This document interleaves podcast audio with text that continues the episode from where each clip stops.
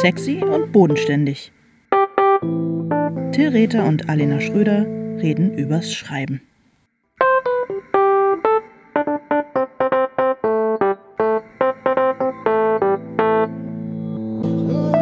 Wow, so, so schnell haben wir noch nie angefangen.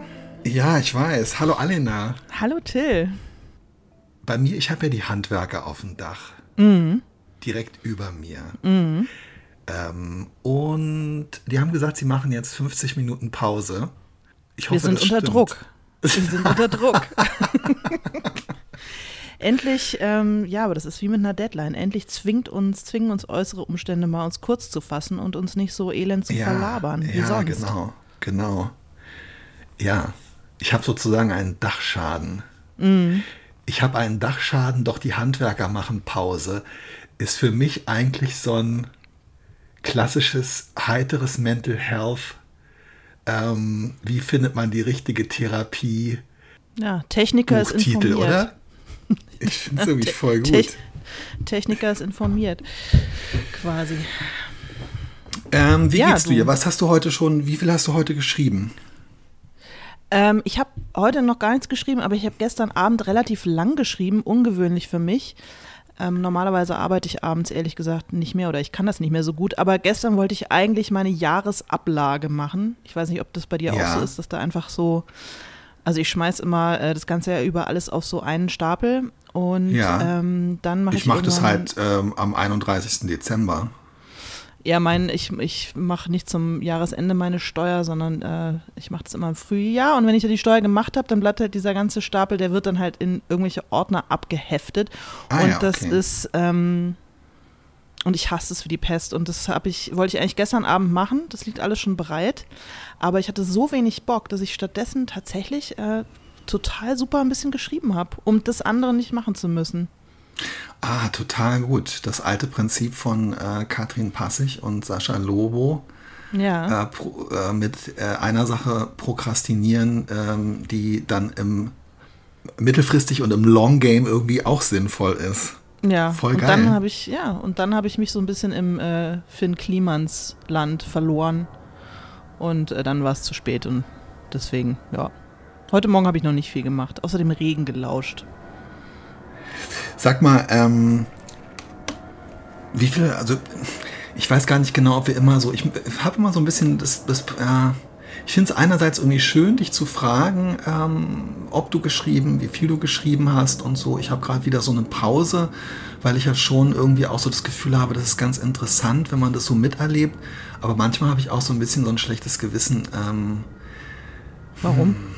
Naja, weil Wenn du dieses, mich ach, ich, ja, aber ich habe mal so das Gefühl, dass wir damit vielleicht äh, HörerInnen, die gerade nicht schreiben oder die vielleicht gerade eine schlechte Phase haben, ist immer so ein bisschen die Frage, finde ich, ob man dann Leute damit motiviert oder ob man Menschen damit eher ein schlechtes Gefühl verursacht.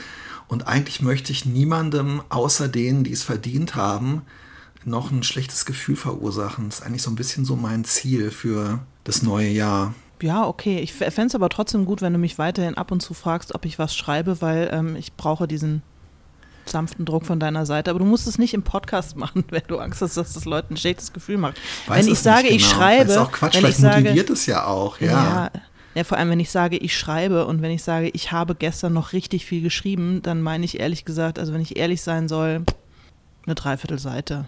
Aber so Okay, immerhin, dass ich ein Kapitel geil. beenden konnte, ein Kapitel Ja, beenden super. konnte und das war dann zu Ende und insofern war es gut. Also ich habe jetzt nicht gestern zehn Seiten geschrieben oder so, sondern ich habe gestern Abend noch eine Dreiviertelseite geschrieben, statt meine Steuerablage zu machen. Ich sage das jetzt, um den Druck wieder ein bisschen rauszunehmen. Ähm, darf ich dich um eine Sache bitten? Ja. Äh, könntest du das Wort Steuerunterlage äh, für dahin aus dem Podcast heraushalten? Ich muss Ja, sonst wirklich sollte- meinen sollte eigenen, gehen. ich muss sonst meinen eigenen Podcast mit einer Triggerwarnung für mich äh, versehen. Das war auch der Grund, warum ich keinen deiner, äh, deiner Posts auf Twitter gestern geliked und zwischendurch tatsächlich überlegt habe, ob ich einfach das, ich glaube, ich werde das Wort Steuer ähm, zu Muten. meinen stumm geschalteten Wörtern hinzufügen. Andererseits klinke ich mich dadurch natürlich komplett aus dem wirtschaftspolitischen Diskurs aus, was ich aber, wenn man Ja. ganz ehrlich ist, eh schon äh, 1969 getan habe. Insofern Auch egal. Ja, so- aber mir ist das äh, leicht passiv-aggressive Nicht-Liken meiner Posts von deiner Seite ist mir durchaus aufgefallen. Ich arbeite einfach weiter dran, gut. einen, einen like-würdigen Post zu verfassen und freue mich dann umso mehr, wenn ich mal ein, ein, ein kleines Like-Granulat aus deiner äh, Like-Fabrik bekomme und mein kleines Pflänzlein damit äh, düngen kann. Also um mal, ähm, bringe. den Satz zu zitieren, der mir mal aus dem Umfeld äh, einer maßgeblichen ähm, deutschen Krimi-Bestenliste äh, mein Schaffen äh, betreffend zugetragen wurde. Du bist auf einem guten Weg. Danke, Till. Danke, Till. Ja, ich. Ähm, ich jeden Und Morgen stehe ich auf und gehe nehme mir vor, mich mehr anzustrengen. Ja, klar. Verstehe. Apropos, der Weg ist das Ziel. Worüber sprechen wir heute, Alena? Wir sprechen heute ähm, über Kitsch. Das Thema hast du dir gewünscht. Wie bist du darauf Ja. gekommen? Ach, ich dachte, nachdem wir jetzt in, den, in der letzten Zeit immer so viel äh, äh, große weltpolitische, düstere Themen äh, gewählt haben, lass uns doch mal was Glitzeriges, äh, Buntes, äh, Beknacktes machen. Und äh, Kitsch finde ich interessant, weil ich zum Beispiel glaube, dass ähm, Kitsch in allen anderen äh, Kunstformen, außer in der Literatur, irgendwie ein besseres Image hat. Ach, echt? Okay. Ja. Interessant. Und ich habe auch das Gefühl, dass ich es selber mehr genießen kann. Also zum Beispiel visuellen Kitsch kann ich viel mehr, ähm, an dem habe ich viel mehr Freude und das kann ich irgendwie abfeiern. Ich kann mir auch echt so ein Andrew Lloyd Webber Musical reinziehen und mich total super dabei fühlen. Und äh, wenn mir Kitsch in der Literatur unterkommt, Ja. dann ähm, weiß ich nicht, mach, äh, äh, kann ich das nicht so, kann ich mich nicht so dran freuen. Wie geht dir das?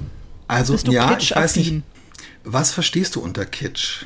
Also unter Kitsch würde ich verstehen, wenn man sozusagen die Erwartungen seines Publikums nicht nur erfüllt, sondern übererfüllt. Also wenn Ah, alles okay, so ein Okay. kleines bisschen drüber ist. Ja. Und bei der Literatur würde ich immer denken, Kitsch ist wahrscheinlich immer dann das, wenn etwas vorgibt, etwas zu sein, was es eigentlich nicht ist. Hm, Also okay. wenn quasi, also ich finde zum Beispiel äh, ein Genre-Roman nicht per se kitschig, weil der ist genau das, was er vorgibt zu sein. Aber wenn ein äh, Genre-Roman dann plötzlich ähm, quasi als hohe Literatur äh, äh, vermarktet wird, dann finde ich, ist es Kitsch. Ja. Wie würdest du das Ähm, definieren? Ich überlege gerade, mir geht es, äh, ich habe auch das, also ich würde auch zum Beispiel Andrew Lloyd Webber als, als Kitsch bezeichnen. Und ich habe, ich, ich äh, bin auch total, ich gehe total mit, wie man so sagt, mit deiner, ähm, mit deiner, also mit dieser Definition, dass sozusagen die Erwartung des Publikums auf eine Art übererfüllt wird. Und das finde ich tatsächlich zum Beispiel auch im Genre-Roman. Ähm, also da gibt es wirklich so Beispiele, äh, ja, also es gibt Science-Fiction-Romane, wo dann die, äh, die Raumschlachten einfach äh, zu episch erzählt sind und wo die Kommunikation mit den Außerirdischen am Ende einfach zu zu großer Verständigung und ähm, weiß ich auch nicht, wo es auch so eine komische, der deutschen Romantik entlehnte äh, Sprache äh, zur Naturbeschreibung des Weltalls und so weiter gibt. Da muss ich aber auch sagen, das gehört für mich halt irgendwie auch. Andererseits gehören diese 110 Prozent oder alle Regler auf 11 gehört für mich auch unter Umständen zu dem Genre und gehört für mich zum Beispiel auch ähm, einfach zum, ähm, äh, zum Krimi-Genre. Also eigentlich ist im Krimi fast jede Beschreibung äh, von so klassischen, äh, weiß ich nicht, Schießereien, Action-Szenen, aber auch so Verfolgung, Drangsal. Das ist eigentlich immer, geht immer mit so einer gewissen Art von Kitsch einher. Ähm, aber für mich ist tatsächlich in der Literatur Kitsch auch komplett unerträglich, wenn er, also je höher die Fallhöhe ist und je, je ernster das, was da passiert, das Genre geht einfach, sendet erstmal ein anderes Signal. Und wenn dann aber in der Hochliteratur sozusagen Hochliteratur mit alle Regler auf elf äh, äh, produziert wird, dann entsteht meiner Meinung nach ja tatsächlich auch Kitsch, der besonders ähm, schwer zu ertragen ist. Das spiegelt sich ja auch so ein bisschen, also ich finde, da kommt es dann auch zu so komischen Überlagerungs- und Rückkopplungseffekten mit der Außendarstellung ähm, nicht nur von Büchern und von Schreibprozessen, sondern natürlich auch von AutorInnen. Und ein Punkt, wo das jedes Jahr kulminiert, da bist du ja auch wirklich äh, quasi Fachfrau und äh, Gourmet, äh, Gourmande, äh, sind die äh, AutorInnen-Vorstellungsvideos vom Bachmann-Preis Tage der deutschen Ja. Literatur. Ja, ich liebe das leider sehr. Aber deshalb, oder ich wollte dich auch, ja, also wir wollen, ich finde, es gibt immer total schöne Videos dabei und auch wo man echt so denkt, oh, das sind, also wo auch so dieses gelingt, dass ich merke, ähm, ich fände es irgendwie blöd, wenn wir jetzt, ich finde, jeder, der da mitgemacht hat und falls jemand das hören sollte, soll denken, dass er oder sie zu denen gehört, die irgendwie total Die toll sind, weil man kann das irgendwie auch nicht so richtig erklären. Es gibt so Sachen, gibt immer so das zwei, drei, vier, wo ich denke, oh, voll cool und die Person macht, kommt voll gut rüber, voll interessant, möchte, ich habe mir sogar jetzt ein, zwei Bücher bestellt nach der letzten Runde und dann gibt es immer so zehn ungefähr, wo man so denkt, Ja. Woran liegt das? Was passiert da in dem Moment? Naja, wie gesagt, ma- manches versucht halt mehr zu sein, als es ist. Und ich finde immer da, wo man das Gefühl hat, jemand ist einigermaßen, oh, das, da muss ich das schreckliche Wort authentisch benutzen, aber jemand ist einigermaßen wahrhaftig oder ähm, ist sich sozusagen der Unmöglichkeit dieser Videos in irgendeiner Form bewusst, dann wird es eigentlich irgendwie ganz sympathisch und gut. Aber immer dann, wenn es in so eine Überhöhung mündet, kann ich es in der Regel nicht zu Ende gucken, weil ich irgendwie ein bisschen Fremdscham empfinde. Aber es ist auch, ja, ich weiß nicht. Ich finde es auch ehrlich gesagt, also es gehört, finde ich, zu den vielen ähm, echt zweifelhaften äh, Aspekten äh, der, dieser ganzen Bachmann-Preis-Prozedur, weil du letztendlich Menschen, ähm, also fair und irgendwie, also im Sinne der Außenwahrnehmung wäre es halt, wenn ähm, es ein festes Videoformat gäbe oder wenn alle das gleiche Team bekämen, verstehst Ja. du? Und wenn, aber du zwingst im Grunde genommen Menschen, die sich durch einen langen biografischen und arbeitsbiografischen Prozess entschieden haben, mit dem Wort zu arbeiten auf Papier oder äh, elektronischen Trägern, die zwingst du jetzt also plötzlich in die Videoproduktion einzusteigen. Ja, und, es ist äh, ein, immer, also wie ja auch dieses Vorlesen und dann äh, äh, das sozusagen das Gericht äh, über den Text zu ertragen. Es ist einfach ein großes Fest der Selbsterniedrigung. Dass man das natürlich auch vom Publikum auch mit sehr viel irgendwie, naja, äh, ich, Schadenfreude irgendwie beguckt wird. Ich schäme mich auch so ein bisschen für meine eigene Schadenfreude, obwohl ich eine große ja, und zugleich Gourmese Ja. dieser ähm, Videos bin. Ja, Gourmese. Oh, ich habe vor und darum habe ich dich dann auch noch als Gourmande bezeichnet, weil mir wirklich, ich habe mich echt gefragt, äh, was die weibliche Form von Gourmet ist. Vielleicht ist es echt, okay, gourmös klingt weird. Gourmöse, ehrlich gesagt. Ich sag's, ich sag's, wie es ist. Ich sag's, wie es ja, ist. Es danke. klingt. Gourmandine. I don't know. Sag mal, darf ich dir mal kurz ähm, äh, ein äh, Zitat von ähm, Dietmar Dart, äh, dem Schriftsteller Ja. und FAZ-Redakteur zum Thema Kitsch vorlesen, was ich 2018 mir äh, ausgerissen habe, weil es mir total gut gefallen hat. Es ist so ein bisschen, also diese Kitsch-Definition liegt so ungefähr zu 90 Prozent auf dem, was wir ähm, gerade besprechen, aber ich glaube doch, also es passt sogar auch auf Andrew Lloyd Webber, obwohl der ja das, was er macht, irgendwie total gut und perfekt macht. Ähm, insbesondere im Musical Cats und insbesondere in der Verfilmung des Musicals Cats. Ja. Nein, dies, wie, Ja. ganz ehrlich, die Verfilmung lässt sich, das ist ein super Beispiel. Ich lese mal ganz kurz vor.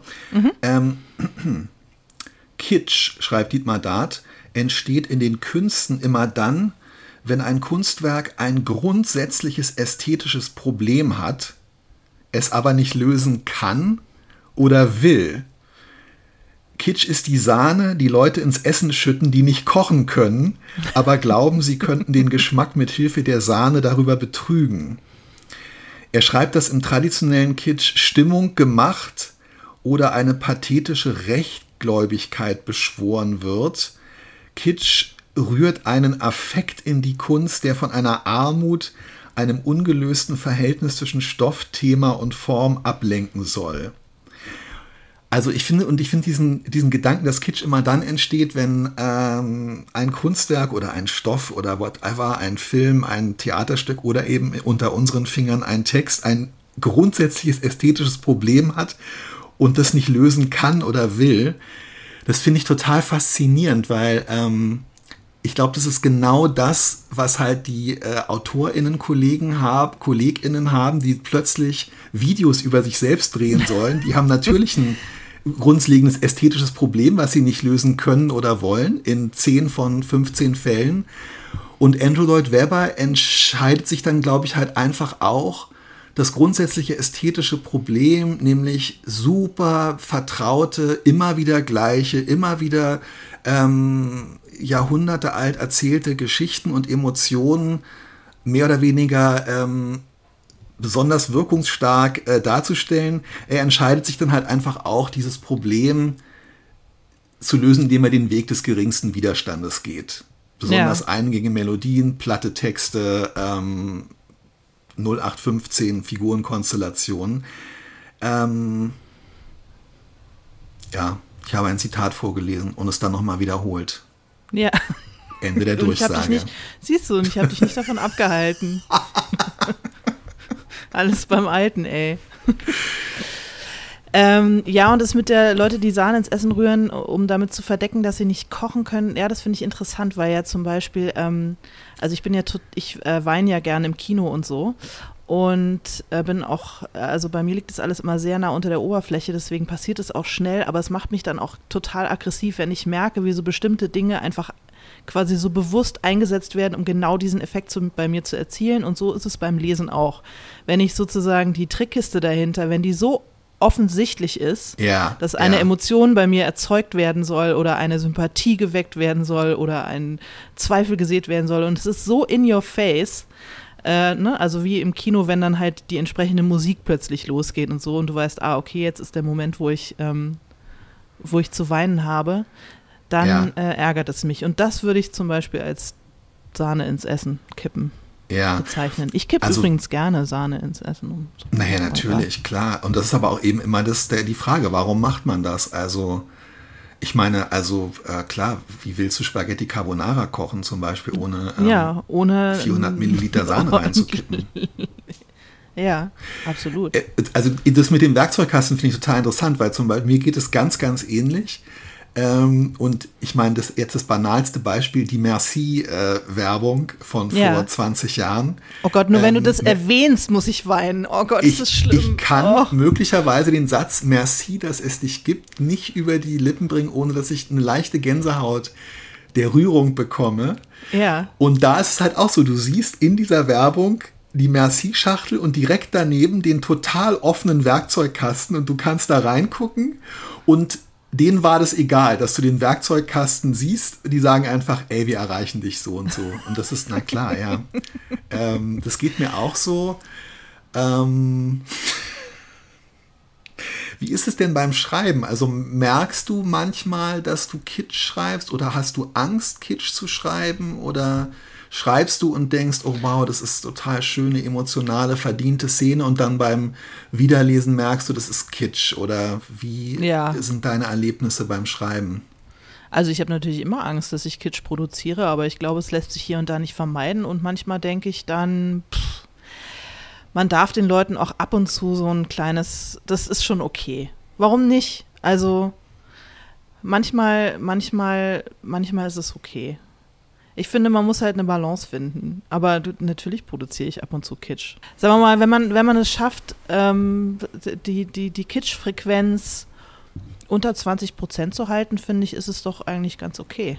Ja, das stimmt. Du hast total recht. Also äh, irgendwelche Motorengeräusche wird man immer hören und ähm, Schwund ist immer, ja. ja. Schwund ist immer. Also mich hat auch. Und äh, ja. ja. Schmalz ist immer. Mich hat halt damals vor allem an meiner Autoren, weiß ich nicht, Ehre will ich es um Gottes Willen nicht nennen, aber irgendwie so an meinem handwerklichen Verständnis dieses Zitat äh, von Dart gepackt, weil ähm, diese Formulierung ein äh, grundsätzliches ästhetisches Problem nicht lösen können oder wollen. Das ist ein Gefühl, ja, das ist so ein, was ich halt ja. halt beim Schreiben ständig habe. Ich habe ständig das Gefühl, ach du Scheiße, diese Begegnung von diesen beiden Figuren, die muss jetzt halt wirklich den weiteren Schicksalsweg der beiden Figuren durch die Handlung bestimmen. Und ähm, ich erinnere mich total gut daran. Ich glaube, wir haben auch darüber gesprochen. Auf alle Fälle haben meine Lektoren und ich darüber gesprochen. Also es gibt in Treue Seelen zum Beispiel die Szene des ersten Kusses zwischen ähm, den beiden, zwei der beiden Hauptfiguren, zwei der beiden Hauptfiguren. Ähm, und ich habe mich halt am Anfang total um diese Szene herumgeschummelt und die findet dann eigentlich in so einer indirekten Beobachtung äh, statt und ähm, da wollte ich das ästhetische Problem äh, nicht lösen und im Grunde genommen ist dann so ein bisschen so moderner Literaturkitsch entstanden, weil es halt dann äh, so künstlich minimalistisch irgendwie wirkte. Und dann habe ich echt das Gefühl gehabt, okay, also wie löse ich jetzt, ich meine, wie beschreibt man einen ersten Kuss, ohne ihn zu vermeiden und ohne kitschig zu werden? Ähm, es ist fast eine unlösbare Aufgabe, finde ich. Ich finde, es ist dir sehr gut gelungen, aber es stimmt schon, wenn du diese Kussszene nur quasi nur aus der Beobachtung dieser äh, drei Schwestern geschildert hättest, dann hätte ich mich auch ein bisschen betrogen gefühlt. Weil ich will natürlich lesen. Ich will natürlich ja. lesen, wie die sich begegnen und sich zum, er und zum ersten Mal knutschen. Und dann ist mir auch scheißegal, ob das kitschig ist. Das meine ich. Ich glaube, ab und zu muss man den Leuten, äh, ab und zu muss man eine LeserInnen-Erwartung auch einfach mal erfüllen und nicht immer nur unterlaufen. Das ist doch auch vollkommen in Ordnung. Ich gebe dir total recht und ich muss dir auch total recht geben, weil ich ständig mache, aber die eigentliche Schönheit und das eigentlich Überraschende und das, was dann einen Text auch so ein bisschen hervorhebt aus dem Meer von anderen Texten, ist ja, wenn man dann so ein ästhetisches Problem auf eine Art löst, mit der die LeserInnen nicht gerechnet haben und die sie eben nicht erwartet haben und es trotzdem befriedigend und ähm, schön ist. Und das ist dann, glaube ich, eben besonders toll und kein Kitsch, oder? Ja, also, ja aber nicht immer das, das 100% der Zeit zu schaffen, wäre natürlich das hehre Ziel.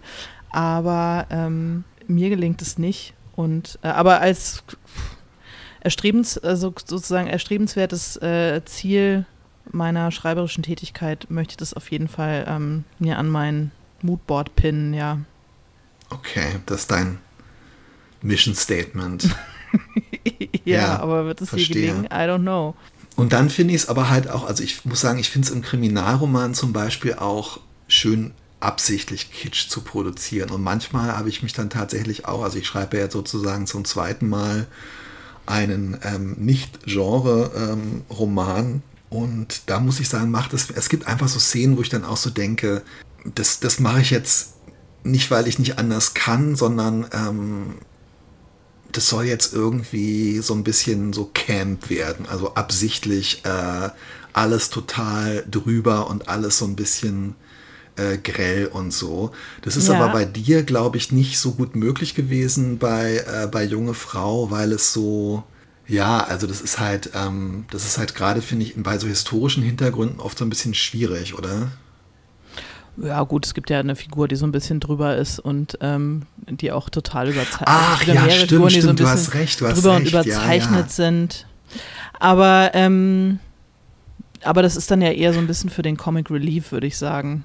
Aber in der sozusagen ja. in der in, in der Ernsthaftigkeit mm, ist mir das nicht gelungen. Aber wo du das gerade ansprichst, das ist nämlich was, wo ich hoffe, dass du mir das mal erklären kannst, weil so ganz genau habe ich nie verstanden, was genau eigentlich Camp ist und wo der Unterschied zum Kitsch liegt. Kannst du das mal für mich, kannst du das mal, kannst du das mir mal erklären, Till?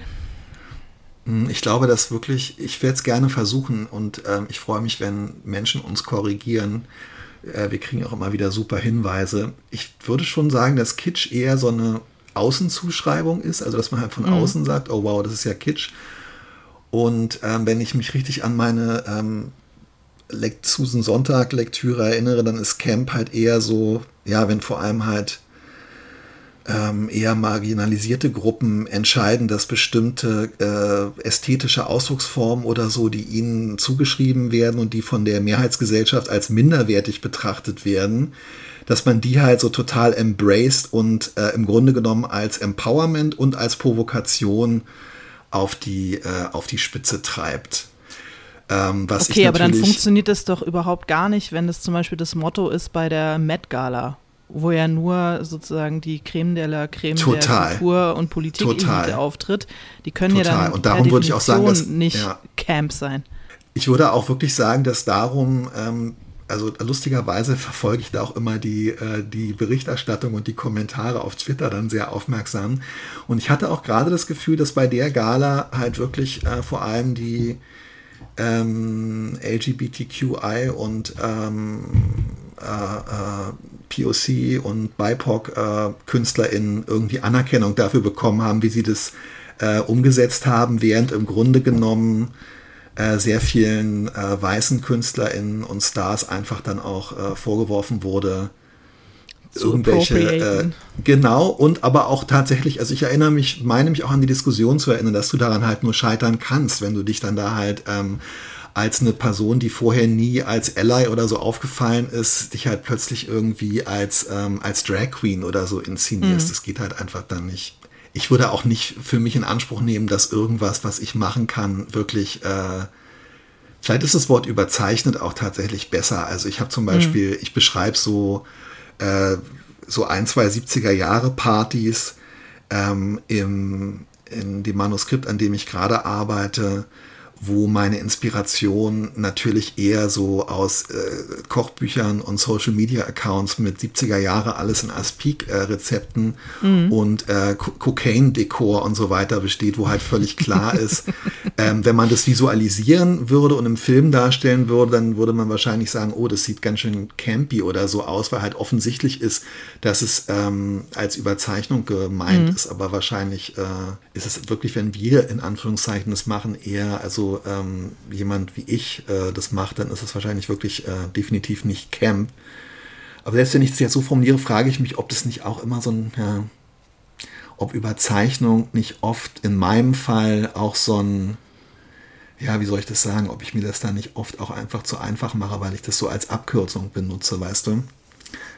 Also du überzeichnest diese eine Figur von diesem äh, Typen, der sich da also jetzt besonders für die deutsche Erinnerungskultur mhm ähm, äh, äh, engagiert und dabei halt alle möglichen Leute entmündigt und über alles Mögliche hinweggeht und sich da narzisstisch im Mittelpunkt steht, stellt. Das tust du ja um, also damit erreichst du ja was, während ich oft Sachen überzeichne, weil ich keine Lust hatte, genau zu recherchieren, was es damals auf Partys gab und wie das damals wirklich alles aussah. Ah. Ich glaube, Faulheit ist ja, aber, ähm, 60 bis nein, 70 Prozent nein, nein, meiner, finde, meiner ästhetischen Antriebskraft. Ist Faulheit. Ja, pff, ich, ich, finde, da bist du sehr schon, hart mit ja, dir. Manchmal macht das doch auch total Spaß.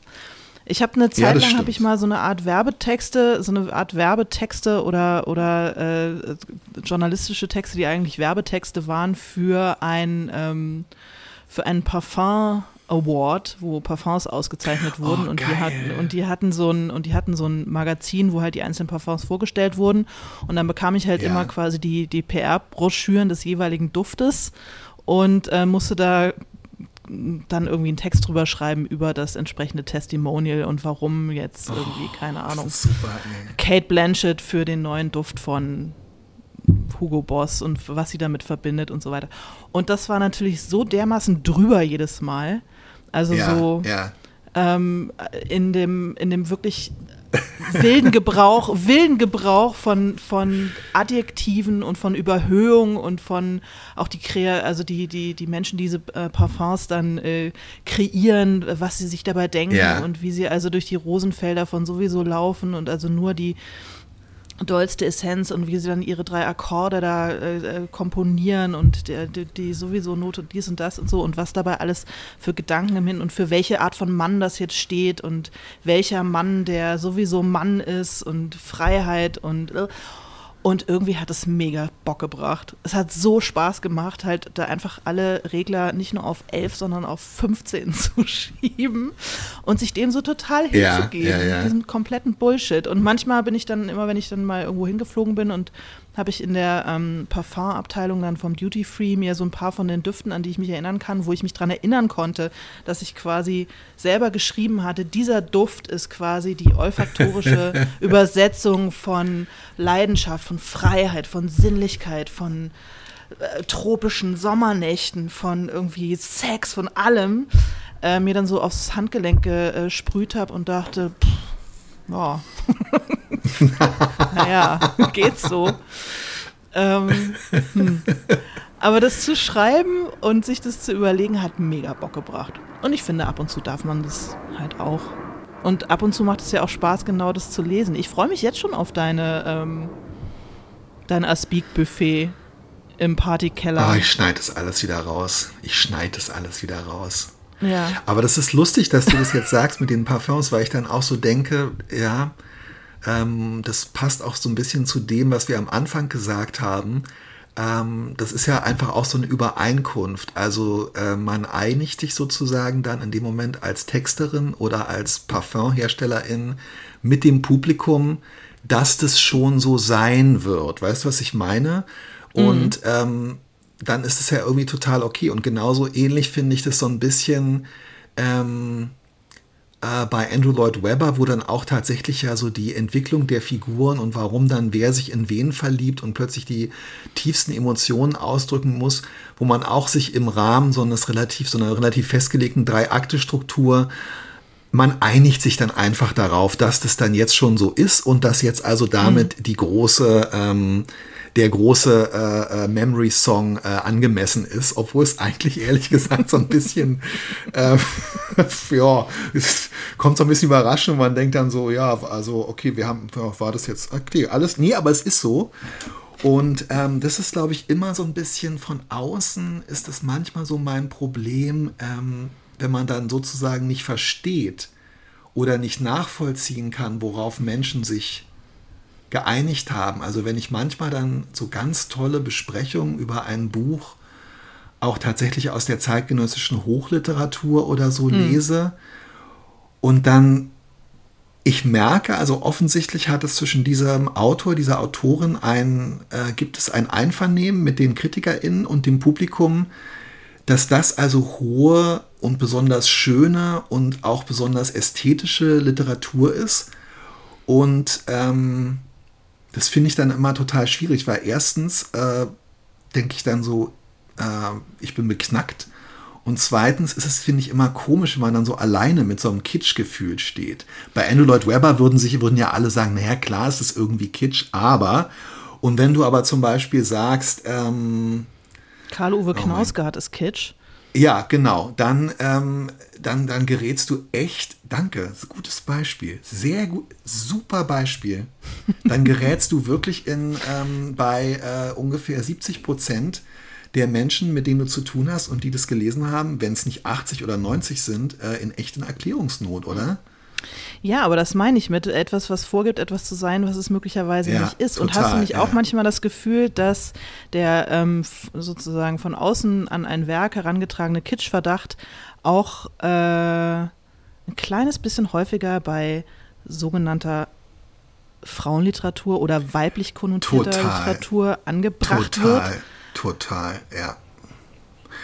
Ja, ich habe auch wirklich gerade, also während ich das gesagt habe, weil mir auch klar war, mir gingen eigentlich äh, nur männliche äh, Autorennamen durch den Kopf, habe ich auch gedacht, dass es umgekehrt ganz oft so ist, wenn ich dann zum Beispiel so ein Buch lese von zeitgenössischen Autorinnen, Kolleginnen, mhm. ähm, gegen das ein Kitschvorwurf erhoben worden ist, dann stellt man halt beim Lesen fest, naja gut, ähm, da wird halt äh, zum Beispiel ein Familien- oder ein Partnerschafts- oder noch schlimmer der Alltag mit Kindern beschrieben und mhm. es kommen Momente von banaler Alltäglichkeit und von großer Liebe vor. Mhm.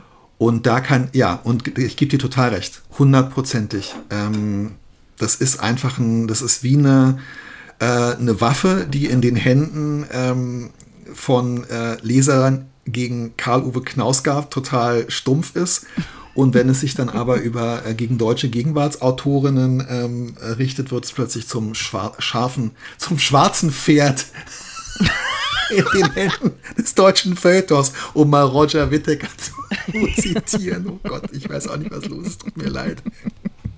Abschied ist ein schwarzes schweres, Pferd. Ein schweres Schaf.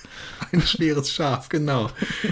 Äh, du hast absolut recht, ja es ist so ein, es ist wirklich, ähm, ja, es stehen natürlich auch äh, Frauen und weiblich gelesene Personen einfach von vornherein äh, viel eher unter, unter Kitschverdacht. Dabei gibt es so eine ganz bestimmte Art von männlich konnotiertem Kitsch, die, ähm, ja, die eigentlich äh, natürlich noch viel verbreiteter ist, die nur nicht mhm. so wahrgenommen wird, weil sie halt so, weißt du, wie wenn halt irgendwie, äh, ja, also, sorry, ich will hier nicht in die, in die Robert Habeck-Diskussion einsteigen. Ähm, Maximum Respekt für, Komm, sein, für, sein, für, sein, für seinen Einsatz im Moment für unsere Gasspeicher und ähm, für seine Offenheit im Umgang mit äh, persönlichen Gewissensnöten im Hinblick auf die Entwicklung äh, der deutschen Reaktion auf Putin und den Ukraine-Krieg. Aber da habe ich auch oft das Gefühl, dass er Anerkennung bekommt für Rhetorik, die einer ähm, weiblichen Kollegin als Frau sofort als Schwäche. Ja, und auch als Schwäche. Ja, aber auch so Gefühlsduselei, das sind ja alles dann auch so hm. Momente, oder? Ich ja, wir halt sind halt einfach noch nicht dran gewöhnt, dass Männer ab und zu Gefühle zeigen. Ja, und es ist auch besser so, weil don't do it. ja, dann kommt schon wieder Finn Kliman dabei raus. Entschuldigung, ich bin immer noch, ich bin immer noch. also Finn Kliman ist ja für mich auch wirklich. Ähm, der passt total in diese Definition. Ich, äh, also gestern total. war irgendwie einer dieser äh, mehreren Meltdowns äh, auf seinem Instagram-Account und ich finde das so, ich meine, er ist echt der absolut generische White Dude, der halt dabei erwischt wurde, dass er Leute beschissen und betrogen hat. Und er framet es jetzt als so eine Art Rebellentum. Äh, ich werde hier angegangen, weil ich halt anders bin. Wir sind halt anders. Und, naja, und äh, alles ich werde auch halt, weiter ja. meinen Weg gehen und Fehler machen und so. Und das ist ja, das es ist auch so irre kitschig. Also dieses so tun, als wäre man was, was man gar nicht ist. Nicht? In dem Fall ähm, nicht das absolut durchschnittlichste, was das deutsche Kulturleben zu bieten hat, sondern irgendwas Besonderes und anderes und Rebellenhaftes. Ich fand es schon ja. gerade äh, fast rührend irgendwie in der Art, wie das, mit wie viel Vehemenz es vorgetragen wurde.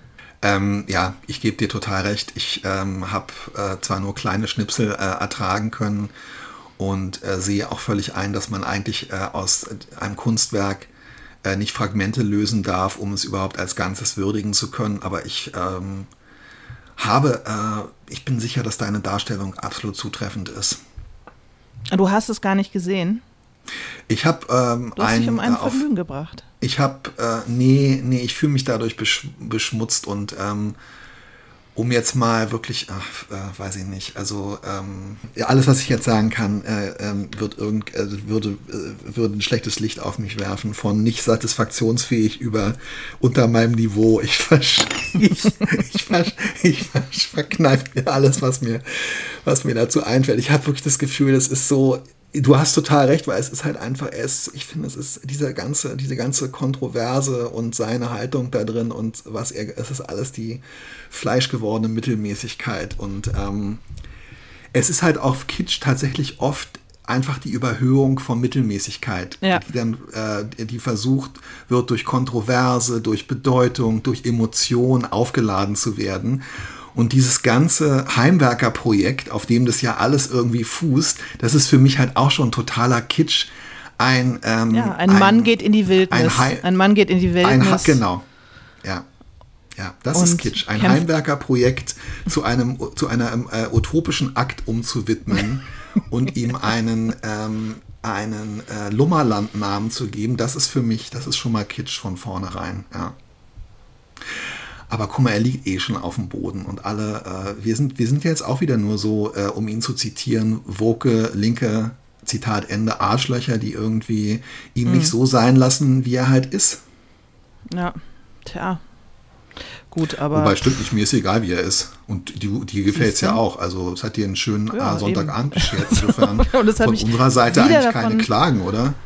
Ich, und es hat mich äh, äh da, glücklicherweise davon abgehalten, meine ähm, äh, hier verbotenes äh, Wort einfügen äh, zu erledigen. Authentisch?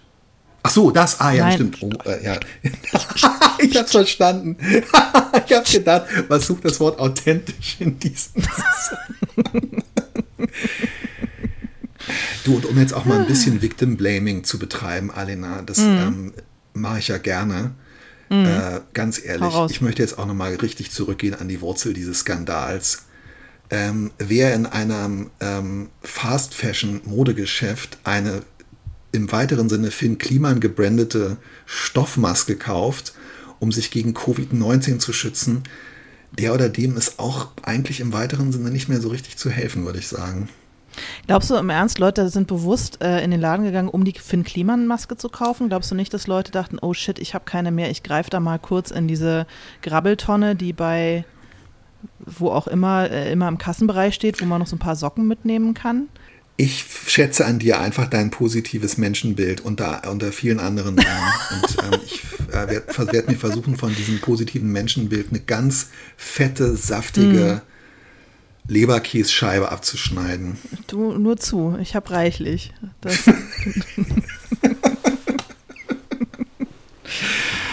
Oh mein Gott, ja, das hätte ich nie gedacht, dass es, dass es, dass wir hier wirklich tatsächlich mal so in die, ähm, in die, in den Hotspot äh, der Tagesaktualität äh, eindringen. Das finde ich sehr schön. Ja, du. Ähm, gibt es irgendwas, was ist dein, was ist dein Lieblingskitsch außer Andrew Lloyd Webber? Also irgendwas, wo du wirklich sagen mhm. würdest, ich mag ja zum Beispiel so Sachen, die einfach wirklich gar nicht so besonders gut sind und die auch so ein bisschen an sich selber auch jetzt durchaus in diesem Sinne äh, dieser Definition, äh, die auch so ein bisschen an sich selber schät, äh, scheitern. Und also sowas wie die Merci-Werbung ist ja perfekter Kitsch. Das mag mhm. ich eigentlich, obwohl ich mich dem nicht entziehen kann, nicht so gerne. Aber es gibt schon so Sachen, die irgendwie so unperfekter Kitsch sind, ähm, die ich schon auch irgendwie richtig, äh, richtig gerne mag. Und zwar unironisch. Also so auch so bestimmte, ähm, ja, so bestimmte äh, Udo Jürgens Texte von, von Michael Kunze, wo ich heute 50 Jahre später sagen würde, es ist schon ganz schön kitschig. Also diese, äh, dieses Othering und diese, äh, dieses, dieses beschaulich, äh, in Anführungszeichen, Gastarbeiterfreundliche von griechischer Wein und so. Aber trotzdem, ähm, und auch, ja, ich war noch niemals in New York, lief nie, durch San Francisco. Ja, total. Ich habe doch so, so ich habe auch, ich habe auch eine gewisse Affinität für ähm, deutschen Schlager, Kitsch. Genau, aber ich mag es halt, ich finde halt zum Beispiel, dass sowas wie manchmal möchte ich schon mit dir von Roland Kaiser, das ist halt einfach, das ist Perfektion. Hot. Also da muss ich Hot. sagen, Hot. da beeindruckt mich ja. eher so die, einfach die, und ich mag bei dem anderen, dass dann so versucht wird, weißt du, noch so gesellschaftliche Fässer mhm. aufzumachen, aber eben auch nicht zu weit und da nicht richtig einzusteigen, ja. aber irgendwie doch so ein bisschen und irgendwie, ja, vielleicht entspricht mir das auch einfach, darum mag ich sowas. Doch, ich mag sowas auch. Ich mag auch äh, sozusagen die großen von den weiblichen Diven vorgetragenen, ähm, ich komme auch ohne dich klar, Hymnen. Also ich ja, liebe das Leben, ja. Vicky Leandros oder äh, für mich so als rote Rosen reden oder so sich. Das, ähm, sowas finde ich großartig. Ich weiß auch gar nicht, ob das wirklich Kitsch ist. Ich finde es einfach große Nee, finde ich nicht, weil das ist halt das einfach, ist einfach, das ist total Kunst. eins zu, es ja. funktioniert, ja. Also ich finde, Kitsch ist dann eher wieder sowas wie, ähm, ja, also für mich äh, der schlimmste Kitsch-Moment war für mich eigentlich ähm, ein Hoch auf uns von Andreas Burani, weil ich wirklich das Gefühl ja. hatte, dass hier auf so eine Art und Weise, äh, da sollte ja auch noch so eine, so eine Coolness und was Einschließliches und irgendwie aber auch was ähm, also ein Hoch auf uns, mit anderen Worten, mhm. nicht auf die anderen. Also da sollte ja irgendwas erreicht werden und was aber gleichzeitig irgendwie zeitgenössisch war und am Ende hörte sich für mhm. mich nur an, als hätte es auf dem Reichsparteitag laufen können. Und, äh ist ja, ist ein bisschen wie so an Tagen wie diesen. Ich finde immer dann, ja. wenn, ja, immer dann, Jetzt habe ich vor Ekel wenn ein, äh, eine Mitgröl-Stadion, Stadion-Hymne ähm, gleichzeitig auch eine Bitburger Bierwerbung sein kann und im Vorprogramm ja. der ja. ähm, Fußball-Weltmeisterschaftsberichterstattung irgendwie äh, zu äh, Torschüssen ähm, abgedingst wird, dann ja, dann, dann wird es schlimm. Naja, und wenn halt wirklich so eine, ähm, ich finde sowas wie für mich soll es rote Rosen regnen oder auch ähm, äh, du gehörst zu mir. Ja. Und alles Mögliche, das ist halt, da werden Emotionen heraufbeschworen, die halt sehr klar sind, während sowas wie ein Hoch auf uns und an Tagen wie diesen versucht, so seltsame, äh, irgendwie so ein bisschen so im, im Halbuntergrund vor sich hin gärende, große sentimentale Gefühle von Zugehörigkeit, Vergänglichkeit. Mhm heraufzubeschwören. Und das ist eigentlich wieder genau das. Da entstehen halt ästhetische Probleme, denen die dann einfach nicht gerecht werden können. Und es ist halt wirklich genau das, was im Klimansland am Lagerfeuer geklampft ja. werden würde. Und ich meine, das war echt der Moment. Also äh, man kann über Angela Merkel viel sagen, aber die beiden äh, Sachen, einmal, wo sie da irgendwie einem von ihren CDU ähm, namenlosen CDU-Mitvorsitzenden die Deutschlandfahne aus der Hand geschlagen hat nach dem Wahlsieg ja. und dann ihr Gesicht als äh, an Tagen wie diesen angestimmt wurde, sind einfach neben dem Karnevalsgif äh, einfach die unsterblichen äh, Sachen dieser Kanzlerschaft, oder? Kanzlerinnenschaft. Ja, doch, stimmt. Die Deutschlandfahne schon ganz vorne weg, oder? Ich meine, diese Bewegung ist irgendwie wirklich so, ja, ziehe ich mir jetzt da ist sie zu meiner kan da ist da ist sie zu meiner Kanzlerin geworden. Nee, Quatsch. Aber ähm, ja, das war so, so, eine, eine von den vier guten Dingen, die sie getan hat in ihrer 16-jährigen Regentschaft, das auf jeden Fall. Oh Gott. Ah. So, ich ziehe mir jetzt ein schönes Bruce Springsteen-Album rein. Äh, Warum? Oder pff, weiß ich nicht, einfach irgendwie so. Ist das für dich Kitsch oder ist es für dich so spezieller Männerkitsch? Das ist spezieller Männerkitsch, den ich aber total liebe. Den ich aber total liebe. Dieses irgendwie. Ja, es geht ich, mir auch steh, so. Ich, ich stehe leider ja. ehrlich gesagt volle Kanne auf, ähm, auf Bruce Springsteen und dieses irgendwie, ich bin ein einsamer Mann in einem Truck und fahre durch die Weiten der USA Gefühl. Ja, ich würde auch sagen, also ähm, tatsächlich, ja. Ich finde schon auch, dass es Kitsch ist, aber ähm, es erreicht mich es erreicht mich. Äh, es erreicht total. mich auch, aber ich glaube deswegen, glaube ich tatsächlich deswegen, weil es weit genug weg ist von mir. Deswegen kann ich es gut ja. genießen und mich da äh, reinfinden. Mhm. Wie überhaupt finde ich die USA, ähm, wenn man irgendwie auf eine Art äh, bei allen äh, Schrecklichkeiten äh, diesem Land halt irgendwie doch eine gewisse Zuneigung äh, entgegenbringt, liegt es, glaube ich, auch einfach daran, dass die USA das Land gewordene. Den besten Kitsch produzieren. Das Land gewordene Kitsch geworden sind. Was? Also der Land. Sorry. Irgendwas mit, irgendwas äh, mit Artikeln und äh, Land geworden und Kitsch ja. sind. Du hast total recht. Ich sehe auf unserer ähm, Aufnahmeuhr, dass unsere 50 Minuten fast abgelaufen sind. Hast du noch letzte abschließende Worte, bevor dein Dachschaden weiter repariert wird? Ich hatte eigentlich äh, die Hoffnung, dass jetzt hier äh, oben wieder der Presslufthammer ähm, losgeht und dass vielleicht sogar so ein bisschen Mörtelteile auf mich rieseln. Aber ähm, die Pause. Für dich soll es Mörtelteile regnen. Dir sollen sämtliche Dachpfannen begegnen. Oh, wir haben so tolle Themen für die nächsten Podcasts und da freue ich mich richtig drauf. Weißt du das? Wir haben echt gute Themen äh, von unseren HörerInnen bekommen. Ja, Oh Mann, auch an dieser Stelle mal ein richtig kitschiges, aber äh, von Herzen kommendes Dankeschön an ähm, die Bewohner an von Sexy so, und Bodenständig Land. Pff, an dich ja. nicht, nee. Doch, an dich auch. Ich finde, wir sind doch wie so eine Insel, weißt du, die Sexy und Bodenständig Insel und wir sind einander Praktikanten. Das ist sehr schön. Wir machen einfach ich jeder dachte, beieinander Praktikum. Ich dachte, wir wären ein Land, das stimmt, das in äh, Sexy Land und Bodenständig Land geteilt ist und seit Jahren versucht, ah. ähm, diese Teilung zu überwinden. Seit vier Jahren, oder? Ja. Wir haben, haben wir jetzt nicht irgendwie dieser Tage vierjähriges Jubiläum? Ja. Stimmt, ey. Ja, verdammt. Ich muss noch mal gucken, wann. Aber nee, ich glaube, wir haben schon verpasst. Anfang Juni, glaube ich. Guck mal, wie so, ein alt, wie so ein altes Ehepaar, das seinen Hochzeitstag vergisst nach einer Weile. So sind wir jetzt. Aber ähm, dieses Jahr werden wir äh, irgendwann die hundertste Folge haben und da, da brechen alle Dämme, ey.